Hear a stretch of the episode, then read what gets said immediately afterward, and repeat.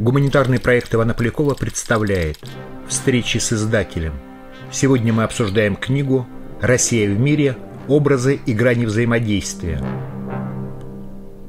Олег Зимарин, кандидат исторических наук, генеральный директор издательства «Весь мир». Александр Чубарьян, академик Российской академии наук, научный руководитель Института всеобщей истории РАН. Примерно 15-20 лет назад был Всемирный конгресс историков, первый раз, когда стала эта тема. Э, она стала очень популярной.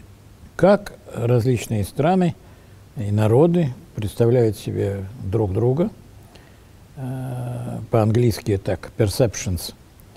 И она, в общем, э, получила признание, потому что она очень междисциплинарна. Это политические составляющие, это экономика, которая связывает, это культурно-психологический портрет нации или государства в глазах другой. Поэтому мы, так сказать, вписались в эту общемировую тенденцию. Тема России в мире имеет много разных измерений – но культурный диалог как особый вектор межгосударственных отношений сегодня можно отнести к одному из определяющих факторов и формирования образа страны, и в трансформации отношений между народами. От отчуждения к интересу, от обособленности к сотрудничеству. Александр Чубарьян, академик Российской Академии Наук. Лично обо мне я делал доклад на Всемирном конгрессе историков на эту тему 20 лет назад. Применительно к России. Что касается России, то эта тема обострилась в последнее время. Вообще Россия, ее место в мире, она занимала очень большое, привлекала большое внимание Всегда, да. внутри России. В XIX веке она раскалывала российское общество, как вы знаете, применительно к теме Россия и Европа. Но она и сейчас э, очень э, активно дебатируется – Здесь есть очень много объективных вещей, есть очень много мифов, есть взаимоотношения и представления России в отдельных странах, а есть целиком, так сказать, как на континентах. В последнее время эта тема еще получила новое звучание в связи с тем, что Россия имеет довольно сложные отношения с Европейским Союзом. И даже у некоторых моих коллег появился такой соблазн писать, что Россия должна переориентироваться на восток. Ну да, заговорили не, только о Большой Европе, о, о но и о Большой Евразии. Да. Ну, я принципиальный противник вообще идеи какой-то переориентации. Восточный вектор всегда был в российской внешней политике, в международных отношениях. И поэтому сейчас это просто добавилось. Если раньше у нас преобладал вот в теме Россия в мире в основном такой европоцентристский подход, то сейчас довольно активно изучается все-таки Россия в мире в представлении на Востоке. Это связано с объективной стороной дела, потому что Россия единственное государство в мире, кстати, кроме Турции, может быть, немножко, которое находится на двух континентах, на Европе и в Азии. Если в Турции это один город – Стамбул, то для России это, как мы считаем, некий мост между цивилизациями Азии и Европы. Поэтому к этой теме, которая довольно активно звучала в России в 19-20 веке, добавилось и России ее восприятие на Востоке и наше отношение к миру Азии, Африки и даже Латинской Америки. Вот это все побудило нас выступить с таким проектом – вот вы упомянули о вашем выступлении на э, Международном конгрессе историков 20 лет назад. Э, вот вам все время приходится э, находиться как бы, ну, наверное, про диалог, конечно, не очень хорошо говорить, но на острие диалога, потому что диалог предполагает все-таки некое выслушивание друг друга, и не обязательно в диалоге стороны нацелены как-то агрессивно друг на друга. Они должны выслушивать э, позиции и искать э, какую-то общую почву для взаимопонимания. Собственно, в этом и смысл взаимопонимания. Я исхожу да. из принципиального положения, высказано одним российским философом. Диалог – это не обязательно консенсус. Диалог – это форма познания истины – которая предполагает разные точки зрения. Вообще, с моей точки зрения, консенсус, вот, и это кредо моей деятельности.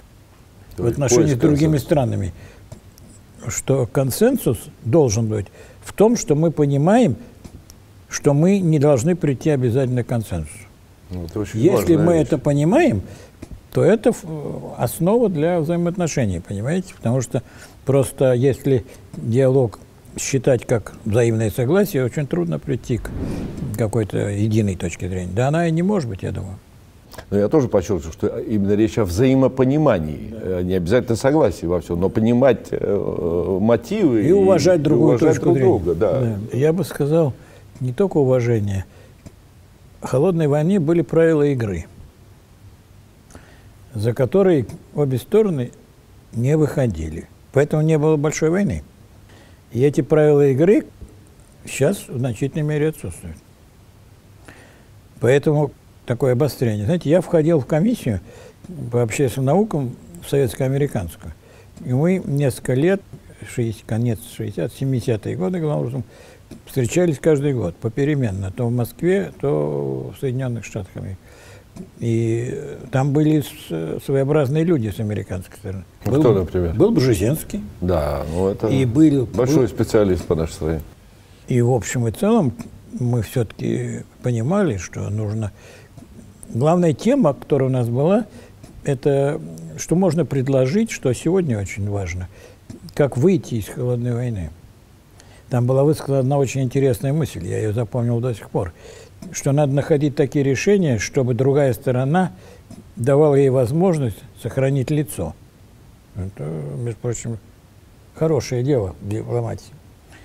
Поэтому, конечно, вот то, что вы сказали, советско-американские отношения, это важная вещь. Я хотел бы сказать, что вообще вот Россия в мире и взаимные представления, что очень важно, и что есть в этой книге и во всем проекте, это не только official, не только официальные точки зрения.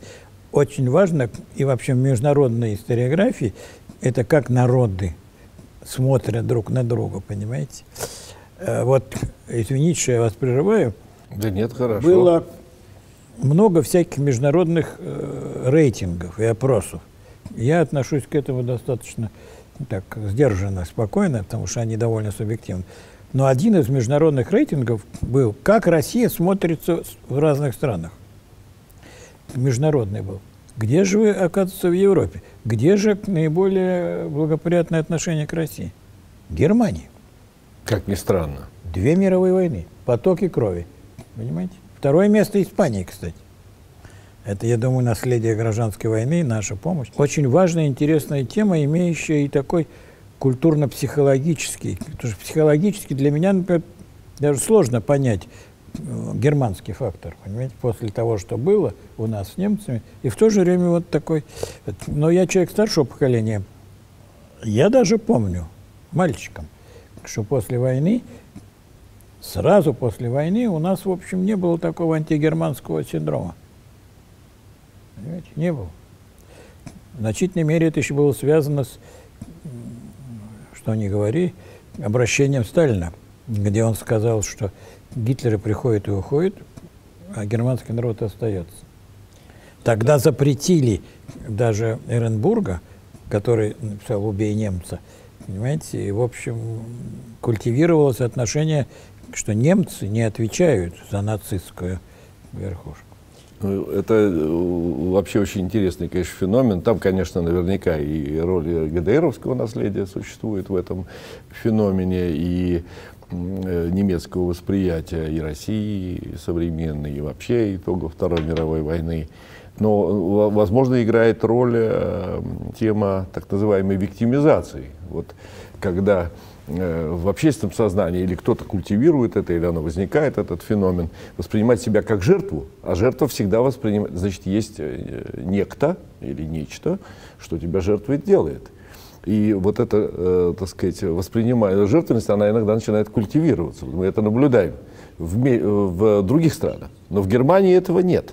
Они э, пережили вот это переосмысление итогов Второй мировой войны очень глубоко. Это вообще трудно понять, конечно, нам у них была жертвенность после Первой мировой войны из-за Версаля. Вот. И это породило Гитлера. Вторую мировую, да. Да, понимаете, и, и потом. И вот они, они, может быть, они действительно они пережили и это. Да. А сейчас мы наблюдаем, что просто в, в целом ряде стран, э, не все, конечно, это разделяют, но во многих странах, особенно соседних наших странах, с которыми вот э, у нас есть комиссии совместных историков, нет комиссии совместных историков, но просто э, есть некое это смакование даже вот этой жертвы. Мы вот жертвы, да, это в прибалтийских странах, так сказать, часто встречается.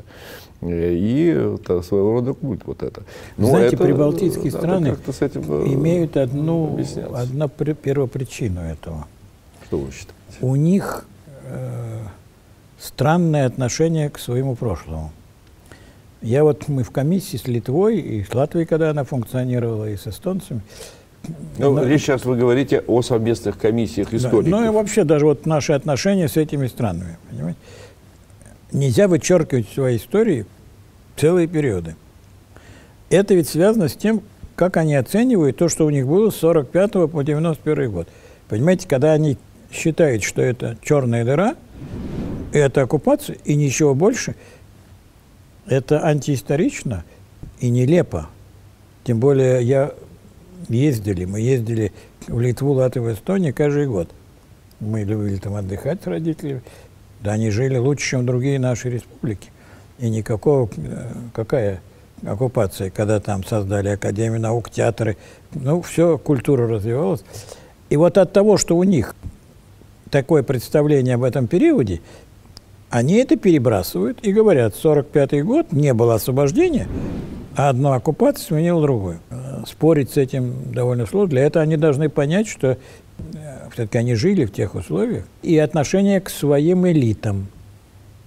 Ведь все-таки во главе... Вы имеете в виду к элитам того времени или к современным? Во главе этих республик, да, стран стояли да, национальные элиты. Ну как, а, как? то есть вы имеете в виду после, в период пребывания в составе Советского года, Союза? Конечно, это же да. были национальные элиты, да, которые, э, простите, это были писатели, это были деятели науки. Я прекрасно помню первое заседание комиссии с Литвой – она была в Вильнюсе, председатель Международной комиссии Литовского Сейма, когда начали первое заседание, я спросил, на каком языке он будет говорить? Он сказал, ну, конечно, на русском. Мы все учились в МГУ. Понимаете? Поэтому это сложный вопрос. Это большая отдельная тема, но очень важно то, что вы говорите. Это есть, конечно, в, в книге. Да. Вот то, что в книгах и в этой, и в других книгах показаны разные срезы. То есть вот элиты там, да, господствующие. Там может быть господствовать одна точка зрения. Есть э, массовое сознание, есть э, какие-то совершенно противоречия уже внутри этих обществ. Конечно. В том числе и к собственному прошлому. Там совсем нет, одно, вот, нет такого однородного отношения, там, скажем. Литовская интеллигенция, там очень активно театральное искусство. Извините, до сих пор главные режиссеры московских театров многих литовцев. Да, да. да так что и это на А вы знаете что? Э, я тебе говорю, что создание ООН. Сталин предложил три страны, члены ООН от нас. Украина, Белоруссия и Литва. Вначале он предложил все республики. Рузвельт сказал, ну тогда я включу все штаты американцы. Тогда он говорит, ну давайте только три. Украина, Белоруссия и Литва. Ну, с Литвой не вышло, но все-таки тоже это, понимаете, так какой. Ну, у Сталина это, было, вероятно, было связано с определенными, это и с темой Мемеля, и с темой Вильнюса. Ну, нет, он просто считал, что э, поскольку это создавалось э, ООН на базе э, вклада и наибольших потерь, потерь. Литва очень много потеряла, конечно. Но дело не в Прибалтах, а у нас, вот если говорить об этой книге, для, мне кажется, очень важно вот эти разные срезы показать и такое классические страны западные, как мы смотрим, э, находимся в этом мире. Вот. История не складывается исключительно из подвигов, но также из ошибок и трагедий. Важно только не политизировать историю, и тогда место в ней найдется всему. Александр Чубарьян, академик Российской Академии Наук. Наши коллеги, политологи, историки, но и политические деятели прошли большой путь вот, по э, отношению к России. Я думаю, самая большая беда наша сегодня состоит в попытках определенных э, элит и официальных кругов политизировать эту проблему. Понимаете? И поставить отношение к России на протяжении веков в такой современный международно-политический контекст, что очень неконструктивно. И фактически это лишает это нормального объективного рассмотрения событий. Вот я сейчас все заняты 75 лет конца войны, 80 лет начала войны. Ну, моя все время идея, что ну это же 80 лет назад. Ну где, зачем вот такой эмоциональный накал сегодня, понимаете, э, к подходу к тому, что было. Ну, было так, было по-другому. Вот. И, в общем, это и смысл нашего проекта и книги, что это научная проблема, историческая проблема. Я помню, когда мы закончили четыре тома документов по Катыни, и была презентация в польском посольстве в Москве. И тогдашний польский посол сказал, будем считать, что политически эта тема закрыта. И теперь она остается только для историков. Это разумно. Но, к сожалению, ее и наши польские коллеги не закрывают. Не и да. продолжают, значит. Ну, это вот то, что я называю абсолютно очевидная политизация истории, которая влияет вот и на образы. И я хочу сказать, что есть одна тема, с этим связана, она мало отражена здесь, она очень современна. Роль средств массовой информации в формировании образов других стран в глазах одних стран в глазах других. Но в книгах серии она хорошо отражена. Есть холодная война, которая была, помимо правил игры, которые были тогда, там не было такого мощного влияния средств массовой информации, ну, как да, сейчас. Не было интернета, сейчас да. средства массовой информации, они могут сместить президента, что, что хочешь могут сделать. И поэтому они влияют очень на массовое, массовое сознание. Вот я очень много, конечно, бываю за границей, Европу я всю объездил, во всех странах, по-моему, был. И я вам скажу, что молодое поколение, они мало чего знают, и на них это воздействует, понимаете? Вот эта э, огромная машина, газеты, радио, особенно телевидение, а теперь интернет, э, восприятие, вот если говорить конкретно, восприятие России. И поэтому наша задача состоит в том, что вот как-то э, максимально давать такую объективную картину. В истории ищут ответы на вопросы, которые волнуют сегодня. В конце концов, Людей не очень даже интересует, реальные ли это были события, если история им что-то объясняет. Но в принципе, конечно, лучше бы поменьше мифологии и побольше реальных фактов. Александр Чубарьян, академик Российской Академии Наук. Отношение России к миру. Есть и наши обязательства. Я ведь сторонник того, что мы должны и свой путь пройти. Понимаете, моя принципиальная точка зрения состоит в том, что истинный патриотизм – это не только обязательно победы, отношение только победы и достижения. Настоящий патриот должен видеть и трудности, сложности, которые прошла страна, и даже преступления, которые были. Вот. И, в общем, это обязанность и наших историков, и элиты, которые есть. Но в целом, вот, э, это сейчас центральная проблема, как-то развеять негатив, который создается для в, в отношении России, ее восприятия во всем мире. Это очень существенная проблема. Ну, вот то, это вы... телевидение БРИКС. И я вам должен сказать, БРИКС хорошая система, форма, хорошее объединение, потому что страны БРИКСа не страдают этим. И Китай, и Индия, и Бразилия, и Южная Африка. Там нет такого антироссийского настроя, понимаете, в этих странах. А, как бы там они что-то не было, но совершенно очевидно, что эти страны воспринимают Россию, э, пытаются понять ее, объяснить ее. Поэтому я думаю, что вот э, пример БРИКСа в этом смысле, он хороший пример для того, чтобы оценивать вот э, место России в мире. Александр Иванович, я Понимаю, что вы не можете осветить все аспекты, затронутые даже в этой книге, вот его завершающей, потому что могу только сказать, что я, когда ее читал, еще в рукописи, и масса интересных и тонких вещей, причем из самых разных, да. из самых разных областей, начиная там с параллелей между династией Крумовых и Рюриковичей, то есть уходящих далеко-далеко вглубь веков. Это интересная вообще тема для как мы представляем себе, чтобы было ясно. Это все-таки началось ведь еще с Рюрика, в общем-то. Да, да. Но Россия никогда не была Знаете, Она вам, возникла на, на я тоже связи может быть, Первый раз скажу это вам. Я был руководителем группы, которая готовила учебные пособия, э, концепцию преподавания истории в школе. И мы докладывали президенту. И вот мы, я говорю, а президент листает рукопись. И вдруг он от меня приживает и говорит, как? Нормандская теория, это что еще, все до сих пор спорят? Я говорю, ну, знаете, консенсус какой-то есть сейчас, нашли его, но в целом это проблема России и Европы, кстати. Понимаете? Я всегда говорю, Рюрик пришел, но он не назвал новое государство Скандинавии, он назвал ее Русью. И второе, он пришел, теперь же в этом консенсус, что он пришел не на пустое место. Он пришел, где была цивилизация, где были племена, где было все, и он адаптировался в этом.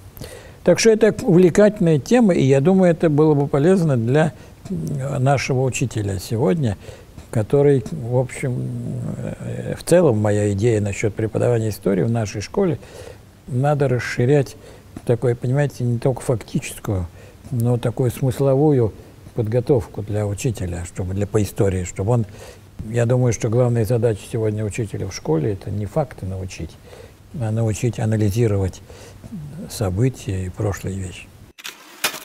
Производство ТВ Брикс под общей редакцией кандидата философских наук Сергея Деменского.